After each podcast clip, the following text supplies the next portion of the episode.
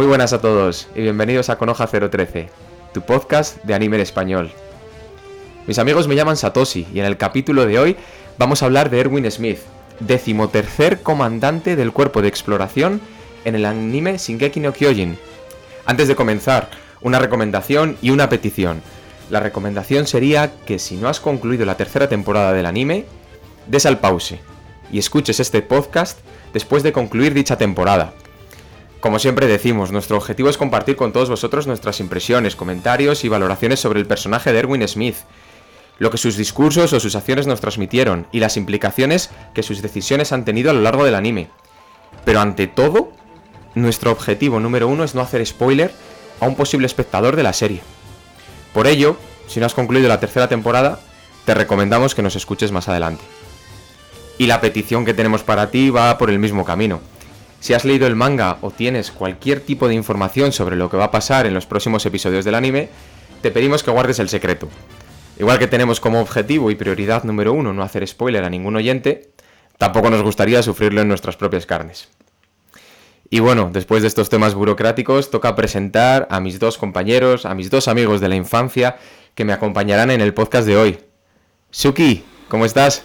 Muy buenas, Satoshi, ¿qué tal, tío? Pues aquí con ganas de empezar ya este tema, que este tema de Erwin Smith, que ya tenía ganas de tratarle y a ver qué tal se da.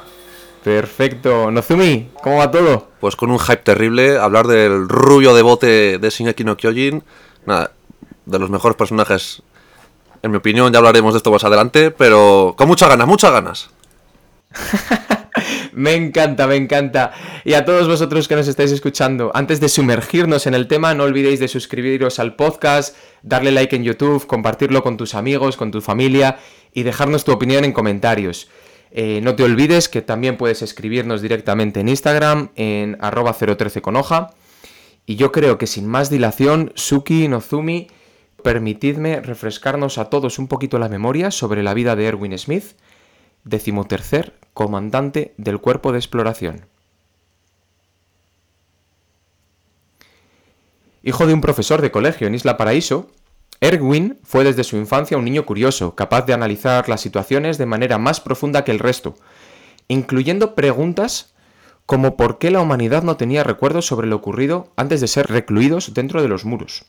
Tras superar el curso de entrenamiento y unirse al cuerpo de exploración, Erwin sufrió un cambio de mentalidad al descubrir que mientras sus compañeros luchaban por la humanidad, él luchaba por sí mismo, por encontrar respuestas a esas preguntas que nadie podía responder. Su estrategia de formación a larga distancia para la detección de enemigos, pese a ser rechazada en un primer momento por el comandante Sadis, fue ganando popularidad. Debido a la reducción en bajas que producía en el escuadrón durante las operaciones, dicha popularidad le propulsó al puesto de comandante, Erwin toma un papel protagonista en el anime a partir del año 850, cuestionando a Eren tras la batalla del distrito de Trost, intentando ver si los secretos de la humanidad podrían encontrar respuesta en el sótano de Grisa Jagger. Durante el juicio militar a Eren, Erwin propone utilizar sus poderes para retomar el muro María y asigna a Levi como su guarda personal, comprometiéndose a entregar a Eren a la policía militar si éste no demuestra su valía durante la primera expedición. Para el recuerdo, dos discursos, uno de ellos en la ceremonia de graduación de la tropa de reclutas 104, consiguiendo que nueve de los diez egresados se unieran al cuerpo de exploración. Los cadetes que decidan unirse a nuestro cuerpo participarán en una misión de exploración en un mes, esperando que el 30% no regrese. En cuatro años, la mayor parte va a estar muerta, pero los que sobrevivan se convertirán en soldados con un alto índice de supervivencia. Conociendo estos hechos desalentadores si hay quienes estén dispuestos a arriesgar sus vidas, quédense aquí. Pregúntense a sí mismos, ¿están dispuestos a ofrecer sus vidas por la humanidad? Cualquier persona que desee unirse a otra rama puede irse. ¿Moriréis si os lo ordeno? Me gustan las miradas en vuestros rostros. Sean todos bienvenidos al cuerpo de exploración. Este es un verdadero saludo. Juren con sus corazones. Con una inteligencia y experiencia superior a la del resto, Erwin fue capaz de identificar las cualidades del titán hembra. Inteligencia, capacidad para endurecer partes de su cuerpo como las manos y la nuca, y capacidad para ordenar a otros titanes. Erwin comparte la teoría de Armin sobre la culpabilidad de Annie. Poco tiempo después, Erwin lidera la misión de rescate a Eren, cautivo del titán armado y del titán colosal, en la que pierde su brazo derecho.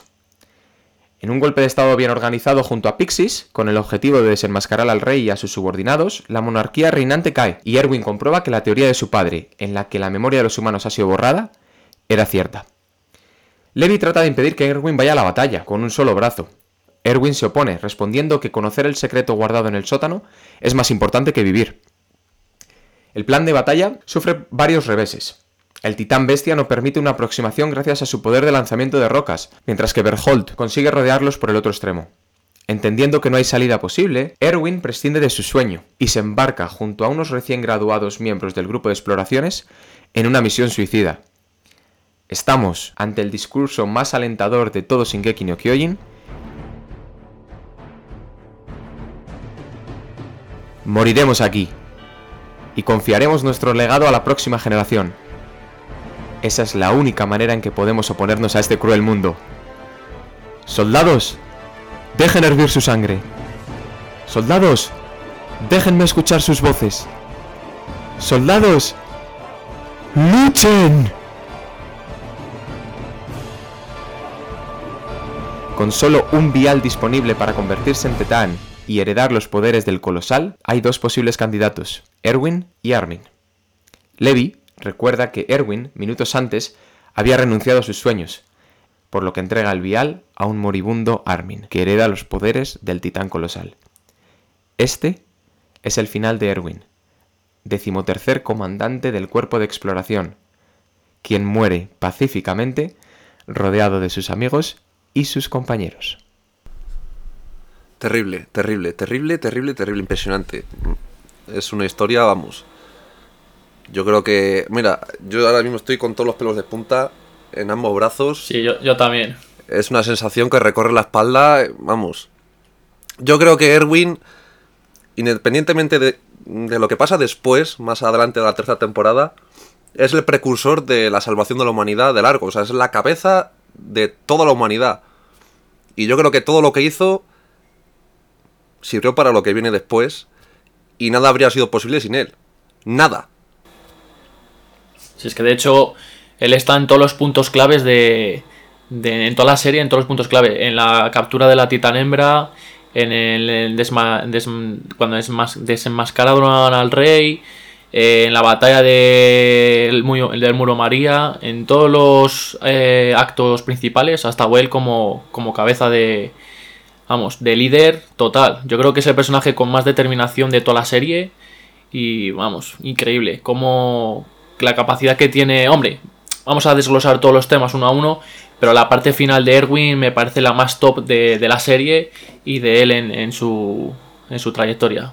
Vale, aquí yo sé que, que me quedo un poco solo, lo hemos hablado muchas veces, y yo considero que Erwin, pese a ser un personaje muy importante, no lo vamos a negar, yo no le sitúo en el top 5, le pongo en el escalón principal de los personajes secundarios y sobre todo por el Madre tema mía. ético. Es verdad que, como cabeza pensante el único que se le puede acercar es Armin, por supuesto, es verdad que es un genio, que es un estratega, pero al final él lo que mira es por su interés, por saber lo que hay en el sótano. Y hasta cinco minutos antes de su muerte, sigue pensando y sigue queriendo su bien particular, que es comprobar que la teoría de su padre es correcta. O sea, es un tío egoísta. Es verdad que tiene unas ideas buenas y que ayudan a la humanidad, pero su objetivo es egoísta. Yo creo, Satoshi, que ahora es el momento perfecto para que abandones el podcast inmediatamente. No, hombre, es que como- tú dices que es egoísta, pero luego al final lo que hace él, él es sacrificarse por, por, el buen, por el bien común. O sea, que no es egoísta. Es lo que, es lo que le hubiera gustado, pero, madre mía, tiene una capacidad de sacrificar todo lo que tenga en su mano, pero para la humanidad, para el avance de la humanidad, que incluso hasta él se sacrifica. O sea, que yo creo que ahí, encima, no le metes en el top 5. O sea, yo para mí es top 3. Pero tú ya le metes en personajes secundarios. O sea, que estamos hablando de palabras mayores. Yo creo que va todo correle- correlacionado, su sueño, con el futuro de la humanidad, por el simple hecho de que en esa imagen impresionante en la que está sobre una montaña de cadáveres, provocados por él mismo, vaya imagen, eh. Vaya imagen. eh, él a sí mismo se dice que los caídos no tienen valor al menos que los vivos se le den. Y que, es, que, que ese futuro de la humanidad depende de los que ya han caído para que los vivos puedan hacer algo con ellos. Eh, eso no es pelear por su sueño, es pelear por, por el amor que tiene a, a la humanidad en sí. Para ti Nozumi también está en top 3, ¿no? Por supuesto, para mí es top 3 indiscutible. Vamos a ver, a ver si me consigo explicar. Es un tío que vive anclado en conseguir respuestas a las preguntas del pasado. La pregunta sobre todo de qué ha pasado con la humanidad, que la descubre una vez que desenmascaran al rey. Vale, eso de acuerdo. Pero además quiere seguir viendo lo que ha pasado con Grisa Jagger y cómo la humanidad quedó recluida a los tres muros.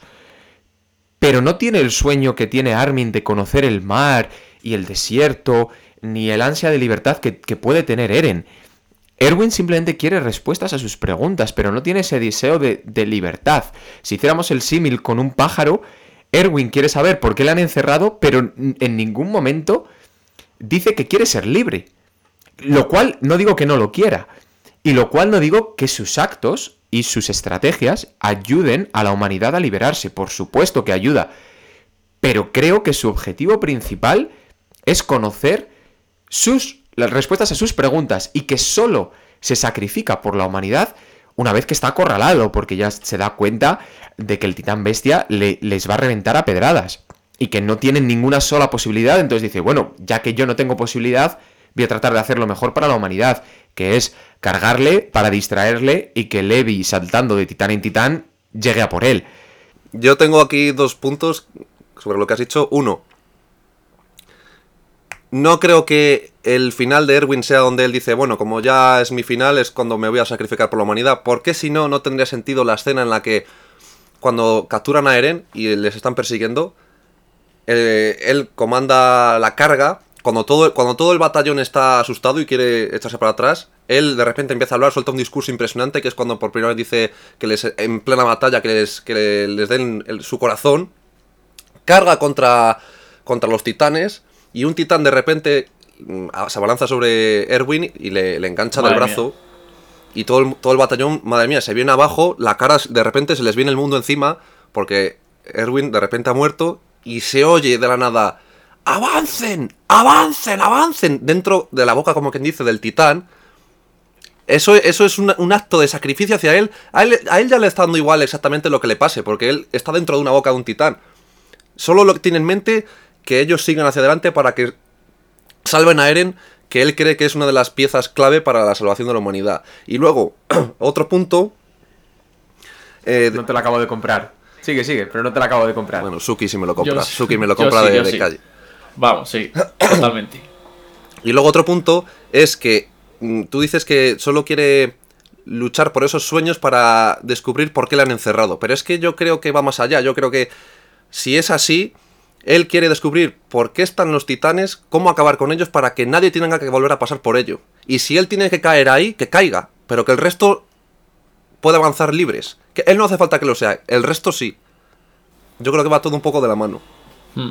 Y luego yo otra cosa que te quería decir, Satoshi, es, por ejemplo, eh, Erwin nace en un mundo en el que llevan 100 años sin saber eh, lo que pasa fuera de los muros. Más eh, como un filósofo que no sé si era Platón, que era, utilizaba una metáfora, un símil de, la hoguera que estaba detrás, que él solo veía las sombras. Entonces eh, eh, él solo ve sombras. Erwin en este caso no sabe lo que hay fuera. Quizás Armin tiene una visión más futurista. Pero Erwin, al nacer ahí dentro, solo busca respuestas porque no conoce ni, ni se imagina lo que hay fuera. Ahora nosotros, claro, ya que hemos visto más y sabemos un poco todo, pues sí. Pero en ese momento yo creo que Erwin eh, lo que busca es respuestas porque no... Aparte de que no sabe lo que hay fuera, eh, lo que le pasó con su padre, todos los secretos que ha habido y todo, pues yo creo que también hay que meterse un poquito en su, en su situación. No, por supuesto, ¿eh? que, que hay que meterse en, en su piel y hay que vivir lo que él ha vivido, por supuesto. Mm. Yo lo que trato de poner en, en- en juicio es que creo que sus actos van más orientados hacia su beneficio personal que hacia el de la humanidad, lo cual no quiere decir que esos actos no hayan ayudado a la humanidad, por supuesto. La formación que él desarrolla es súper útil porque causa menos bajas, es más eficiente contra los titanes más allá de los muros, por supuesto. Defender a Eren eh, y adiestrar a Eren para que sea utilizado como un arma contra los titanes es útil para la humanidad. Pero sigo pensando que ese adiestramiento de Eren además de ser útil para la humanidad, tiene como objetivo recuperar Sigansina para poder acceder al sótano, para poder descubrir lo que pasó con la humanidad anteriormente. Lo cual no quiere decir que no ayude a la humanidad, por supuesto que sí, pero que su objetivo principal, mi opinión es que es llegar a ese sótano y llegar con vida para dar respuestas a esas preguntas que nunca nadie le ha sido capaz de dar respuesta. Y yo creo que se desvive por su sueño porque es paralelo total al de, al de la salvación de la humanidad. Entonces, es que van Sí, totalmente de la mano, totalmente. Pe- Pero eso lo sabemos ahora, Nozumi. Antes, antes no sabíamos los secretos que había en el, en el sótano. En el, soto- en el sótano podía haber, no haber nada.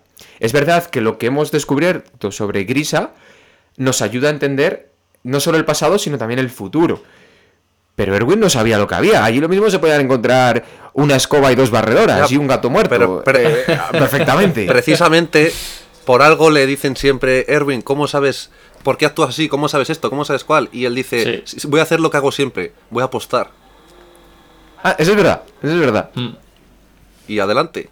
Por eso decía, Sí, lo que decía Suki antes de la determinación es el personaje como es determinación. Yo estoy de acuerdo totalmente. Sí, sí, sí. Tiene una determinación que si no es por él, ya te digo, cuando lo que has comentado antes de cuando iban a salvar a Eren, si no es por él, que no, no sabía nadie qué hacer y de repente se estaba llevando eh, el titán corazado a Eren y de repente aparece Erwin con un batallón y decenas de titanes de frente de él. O sea, es algo suicida, pero que luego funcionó, que frenaron al titán acorazado y tal, pero él, esa determinación, por ejemplo, que tú le comparas a Toshi y le comparas con Armin, sí, es muy inteligente, pero la determinación, esa que tiene Erwin, no la tiene Armin. Y yo creo que Ahí estoy es lo que... 100% lo- contigo. 100% Ahí- contigo. claro. Ahí yo creo que Sí, también sí. es falta de madurez todavía de Armin, ¿eh? Eso también yo creo que... Sí, pero yo creo que aunque tenga esa madurez, no va a llegar al punto de, de esa determinación son y son diferentes. liderazgo que tiene. Es que tiene un liderazgo que vamos. Eh, Erwin yo creo que es eso, es eh, un líder nato absoluto. Y Sí, luego sí, sí, sí. eh, hay diferentes referencias hacia él que me parecen espectaculares. Una de ellas es que, por ejemplo, Levi, eh, digamos que va a su bola, como quien dice. Es el puto amo, esto es así. Y, y todo el mundo siempre está pendiente de lo que hace él, obviamente, porque es el, el mejor. Salvo, para Levi, Erwin Smith. O sea, lo que Erwin Smith dice va a misa. Siempre dice "Con- confiar en tu juicio. O sea, Siempre. plan, Siempre. Es a la, única, a la única persona a la que Levi le rinde ese respeto, ese... Sí, sí, sí. Y luego hay otra escena buenísima en la que representa totalmente el poder como persona que tiene Erwin, que es cuando están en- encima de la muralla, en, en- en el final de Erwin, como quien dice, y están el titán acorazado de pies y al lado Erwin Smith. Madre mía, madre mía. O sea, es un titán gigantesco, el acorazado, que es que encima no es uno de estos... Es el acorazado y al lado Erwin Smith. Y Erwin Smith le echa una mirada Fua. y el titán acorazado dice, venga, venga, hasta luego. Y se pira. Sí, sí, sí. Es O impresionante. sea, que es que están, están a 4 metros y Erwin Smith, sin, sin inmutarse, le mira a lo que dices tú, una mirada que es que el otro dice, pero ¿cómo es posible que un monigote, que yo que mido 15 metros, me, me- me esté desafiando de esa manera? Increíble, esa escena también fue, fua, memorable. Sí, sí. A ver, voy a tratar de explicarme que me parece un personaje muy interesante y un personaje muy necesario, pero que digo que sus Que se- motivos que no les acabo de comprar y que yo personalmente a día de hoy en el cómputo global de lo que hemos visto hasta ahora en el anime no le pongo en top 5. Yo a día de hoy no le pongo en top 5. Bueno, Y- hablemos de, de hasta la tercera temporada, que es de lo que se trata este podcast. Tampoco. Eh, Buen inciso ahí. No, Suki. porque. No, Sí, claro, porque es que- te, te pondría. Te pondría. Y, y digo lo- los cinco, te pondría a los tres personajes principales. Eren, Mikasa, Armin. Te pongo a Levi y te pongo a Reiner por delante. Te pongo. Esos cinco te les pongo por delante. Y después, en una sexta posición, posiblemente sí que entre eh, Erwin, porque el recorrido de Annie fue muy corto. Berthold no tiene todo el desarrollo que, que ha tenido Reiner hasta la tercera temporada. Eh, entonces yo creo que Historia tampoco ha tenido mucho recorrido. Entonces yo sí que pondría a, a- a Erwin, la verdad. Sinceramente en el top 6. Pero es que los cinco, los tres principales, Levi y Reiner, si queréis podemos Ya. discutir sobre Reiner, vale, bien, me parece correcto. 5, 6. pero entre los tres principales y Levi, uf, Ya. Yo, por ejemplo, se, me, se me- se me pone cuesta arriba, ¿eh? mi top 3 hasta la ter- tercera temporada es 1 Erwin, 2 Armin y 3 Levi. ¿Y dónde dejas a Eren y a mi casa? Eh, cuarto y quinto. Ostras, es que De hecho, no le de, hecho, yo en de, el hecho, top, eh. de hecho, cuarta mi casa y quinto Eren. Y Reiner, ahí va, va a esto. Y incluso a lo mejor tendría, o sea, habría una pelea entre Eren y Reiner por ese, en ese puesto. Pero vamos, para mí Erwin el Interesante. primero. ¿Suki? Ya por curiosidad, aunque sí, sea pues sin ya, orden, bueno, sí, sí que entra a mi top 3. No tengo a lo mejor un orden, pero sí que meto a Levi, eh, Eren y, Er- y Erwin en el top 3. Luego ya, pues, mi casa. mi casa, eh, Annie también la meto ahí porque eh, el arco de la titán hembra mm, me parece uno de los mejores arcos de toda la serie de, de Shingeki no Sí, Kyojin. cierto, cierto. Increíble.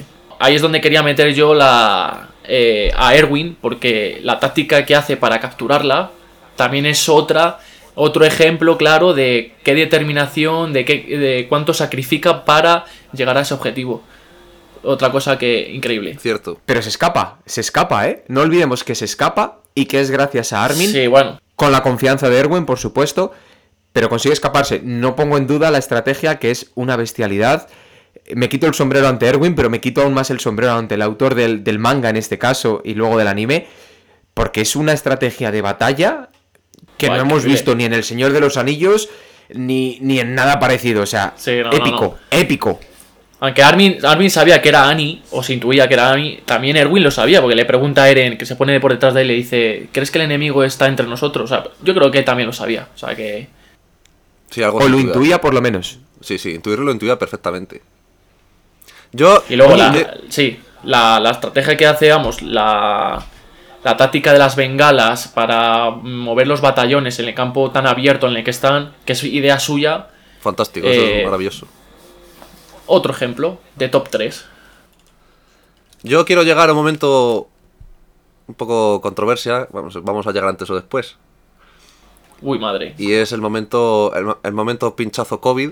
Eh, A ese no quería llegar yo. Yo, a ver, pese a, a lo largo de todo lo que estamos hablando en el podcast, de que yo estoy defendiendo a Erwin, de que le pongo en mi top 1, etcétera, etcétera, etcétera, yo le habría dado el pinchazo a Armin igualmente. Yo me sigo quedando con Aquí me, me voy a quedar muy solo aquí, pero bueno, Satoshi.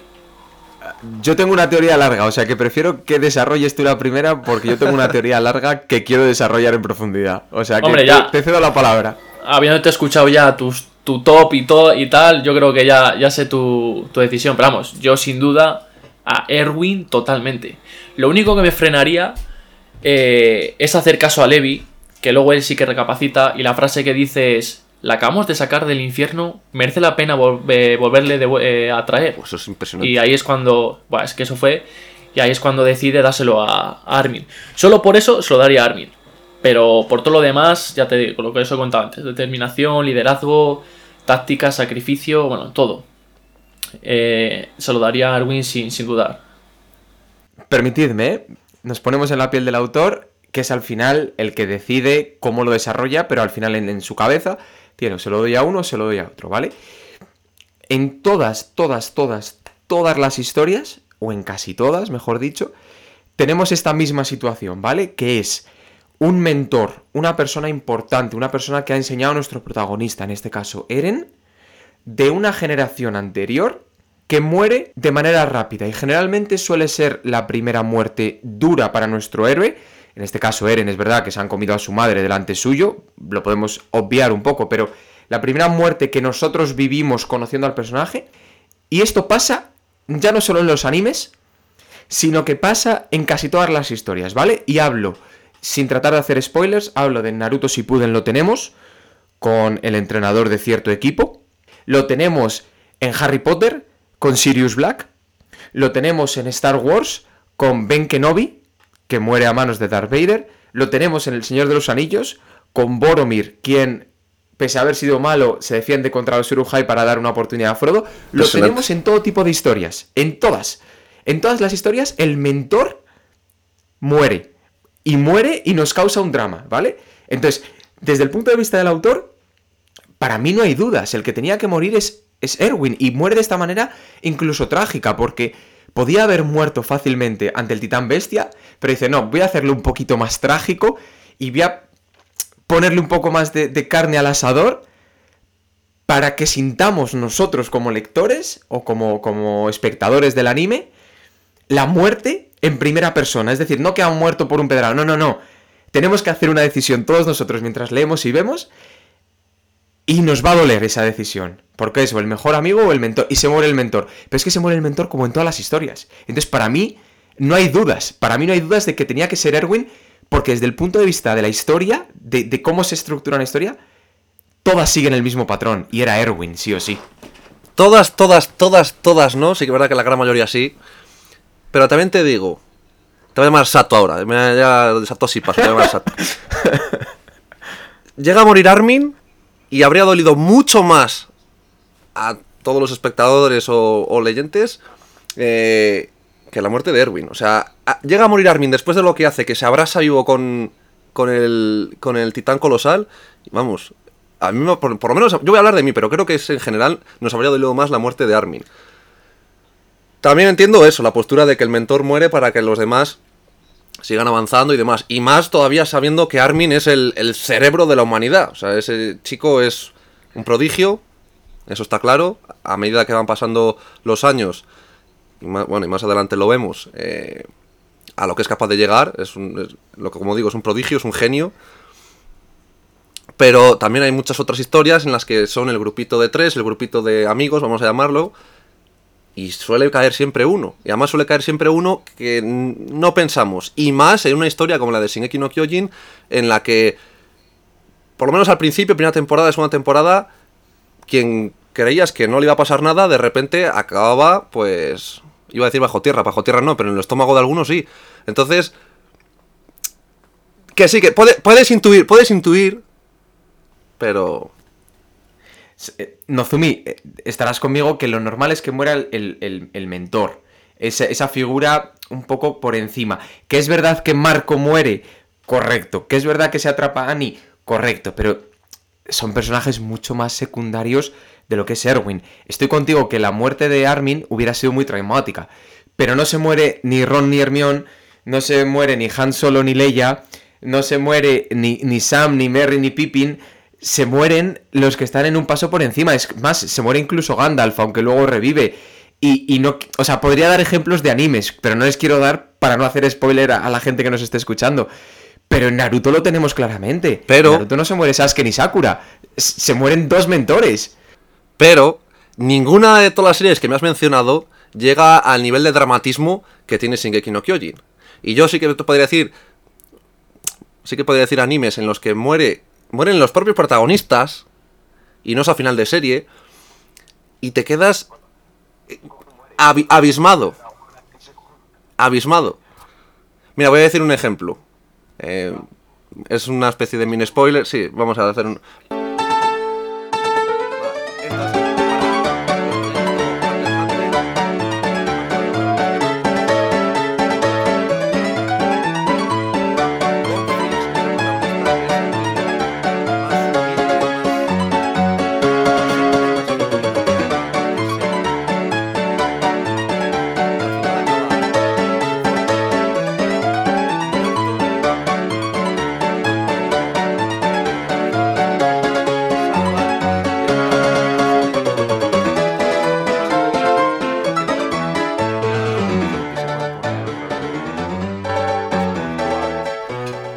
A lo que voy, a lo que voy es que eh, Hunter x Hunter es una serie que según avanza llega a un nivel de dramatismo muy fuerte, muy fuerte, es una serie que al final se vuelve muy triste y en ciertos puntos muy oscura.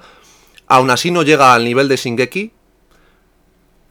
Y por eso pienso que mm, son capaces perfectamente de cargarse a quien les dé la gana. El autor, yo creo que no le tiemblaría la mano en ningún momento en decir que Armin tiene que morir y que sea el que Erwin siga con la lucha por la humanidad, el que tengan que poner el pinchazo, adelante.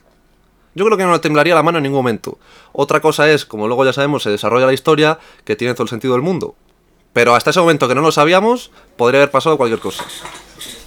Yo por, último, para aclarar, que se daría a Erwin, también reconozco que es la mejor manera de, de matar, entre comillas, a, Erwin. Le dan una muerte en un momento muy crucial y de una manera muy épica. Entonces, yo se lo daría a Erwin, pero también le mataba en esa, en esa situación. O sea que un acierto por parte del autor y, y un puntazo en la serie, la verdad. Sí. ¿No echáis de menos un entierro? ¿Cuál? ¿No echáis de menos un entierro digno al nivel de, de un comandante de un cuerpo de exploración? Es algo que sí que personalmente eché de menos. Que se le rindan honores, Sí. que Un tengamos... funeral, ¿no? Eso es, un funeral, un entierro, que tengamos los primeros cinco minutos del siguiente capítulo o los últimos cinco de ese capítulo, que vayan todos vestidos de la misma manera, que se les rinda tributo. No hay, que- momen- no hay momentos para llorar, no hay, no hay tiempo. Ay, ay, solo, solo los fuertes, solo los recios. Sí. Pero sí que le eché un poquito de menos. Otro punto con el que me he quedado un poquito a medio gas, que me hubiera gustado ver, es la juventud de, de Erwin. Sé que hay mucho fanfiction que, bueno, pues que, que detalla lo que hizo, lo que no hizo, que no es completamente canon, que no sé si está aprobado por el autor o no. Pero no. ¿No os habéis quedado un poquito con, con las ganas de conocer más la juventud de, de estos dos? Sí, en la serie se ven un par de pinceladas de la, de la juventud de, de Erwin, pero lo que dices tú, no, no se ve gran cosa. Pero vamos, que sí, me imagino que, que desde pequeño ya tenía esa determinación, o sea que... Quizá en alguna ova pueda llegar más adelante, como en las que ya hay, puede ser, sí. Yo creo que... yo- No lo sé, a este punto ya de la serie no sé si llegaría. A mí me gustaría mucho, ojalá. Pero sí, por ejemplo, lo que dice Suki, algunas pin- pinceladas. Por ejemplo, en el propio momento de su muerte, cuando levanta la mano como si estuviera pidiendo paso para preguntar en clase. La pregunta crítica que hizo en ese momento, en clase, en su juventud. Entonces, sí, yo he hecho de falta también más cositas de él de pequeño. Y ojalá llegue una ova o un, yo que sé, una precuela o alguna cosa así. Lo dudo, pero ojalá. Creo que en manga las hay, pero de nuevo, no sé cómo de oficiales son, no sé cómo de verificadas están. Sé que han salido antes de que acabara el manga completo, entonces no sé si puede que haya algún hueco, algún problema que, que estos autores alternativos se hayan dejado. O sea que no sé muy bien cómo funciona, pero sobre todo de Levi sé que sé que hay que hay algo. Sí. Eh, en OVAs dices, de Levi. En manga, en manga, está publicado manga. algo en manga que yo creo que si está autorizado lo acabarán sacando en, en ovas. Ova hay, hay una ya. De, de Levi hay una OVA que está en dos partes, que si alguien no la ha visto, eh, súper recomendada, increíble. Correcto. Muy buena. Vale. Oye, y hemos hablado mucho de esta parte final, de esta batalla contra el, contra el titán bestia, cuando, cuando tratan de, de matarlo y, y muere y el vial y tal. Pero ¿qué me decís de ese discurso ante, ante la tropa de reclutas 104 en la que consigue que 9 de los 10 que quedan en mejores posiciones, excluyendo a Annie, que tenía un cometido muy claro, Sí. ¿Qué, qué pensáis Pues- de ese discurso? ¿De cómo les convence? ¿De cómo luego vamos viendo uno por uno, como Connie, como Jan, como Sasa, como todos dicen, no puedo decir que no Claro. ante este liderazgo? Es que es el único tío que te dice que vas a morir y aún así te convence de que, de que vayas a morir. Y le O sigues, sea, sí. sí, sí, le sigues porque, no sé, es un tal liderazgo que, que impacta, la verdad. Y luego ya cuando dice Shinso Saga y yo, que es ofrecer vuestros corazones, ya ahí ya no hay más que decir. Yo creo que también depende mucho en la persona en la que recaen esas palabras. En este caso, estos nueve. Pero sí, aún así, independientemente de cómo sean estos nueve, la determinación también que tienen, sus sueños, sus motivaciones, esas palabras son las que les hacen dar ese paso para decidir que su vida es menos importante que la global, por decirlo así, y estar dispuestos a morir a sacrificarse. Independientemente de lo que sueñan ellos. Eren, por ejemplo, tiene esa, ese odio que le promueve esa pasión absoluta para acabar con todos los titanes. Las palabras de Erwin no hacen más que encender ese fuego, que ya es un fuego descontrolado. Mi casa va donde vaya Eren. Armin va donde vaya Eren, pero Armin es ese también ese estímulo que tiene sobre conocerlo todo, esa libertad, lo que hay fuera, etcétera, etcétera. En fin, palabras que cayeron justo en los oídos adecuados y, y el resultado pues ya lo sabemos todos. Sobre todo para Armin, ¿eh? Un espejo en el que mirarse muy, Sí. muy, muy, pero que muy importante. Totalmente. Donde más potencial tiene Armin es en el cuerpo de exploradores. Esa cabeza pensante, es verdad que físicamente no está tan preparado como está en el, el- otro top 9, pero esa cabeza pensante donde más utilidad puede ser para la humanidad, ya no solo para sus amigos, sino para la humanidad, es en el cuerpo de exploradores. Y yo creo que, como bien dices, Nozumi, como decía Suki, son las palabras justas en el momento justo, ante los oídos justos, que crean esta, esta bomba, este, este cóctel perfecto, para que estos nueve eh, den este paso hacia adelante. Que, sinceramente, creo que, aun excluyendo a Eren, que, bueno, pues tiene sus poderes, sería una de las mejores generaciones que, se han visto en, dentro de los muros, estos, estos nueve, aun con Eren sin poderes. Estamos hablando de, una generación que va mucho más allá, que tienes a mi casa, que es como tener a Levi, y luego los otros ocho, pues, pues están muy por encima de un, de un soldado o de un recluta normal. No tanto al principio cuando empiezan, pero luego cuando evolucionan y tal, se convierten en un batallón bastante serio, porque al principio cuando conocen al escuadrón de Levi flipan en colores de cómo, con qué templanza mata a los titanes y con qué determinación van. Es increíble, pero ellos al principio, bueno, por lo normal, yo creo que todos tendríamos un poco de miedo, ¿no? Al ver esos titanes eh, yéndote a comer. Que por cierto, la primera vez que les vi, eh, dan un poco de escalofrío, ¿eh? Sí, sí. Los titanes en general, sí. Dan mucho repelús. Mucho. Sí, sí, sí. Están muy bien hechos, la verdad. ¿Qué me decís de esa escena eh, en el, creo que es el último episodio de temporada 3, en la que vemos las caras de humanos de los titanes de los primeros episodios? Sí, y, que luego en, internet se encontraban muchos memes, muchas comparaciones, de decir, esta persona era este titán. Y da como. da miedo, es, Muy como repelús, ¿no? Sí, muchísimo, muchísimo. Te paras a pensar en estas cosas y, ya no sabes de quién fiarte, ni, qué va a pasar después, quién puede ser, quién no puede ser. Por ejemplo, en el, en el pueblo de Connie, eso es el ejemplo más claro. O sea, de repente, ¿qué pasa aquí? Hay una, una titán caída boca arriba, que me suena, pero no me suena, pero quién es, pero quién no es. Y de, bueno, de repente la de esa titán dice bienvenido, ¿no? Sí, les habla, les habla, sí. Le dice bienvenido. Cuando dice eso ya, bueno.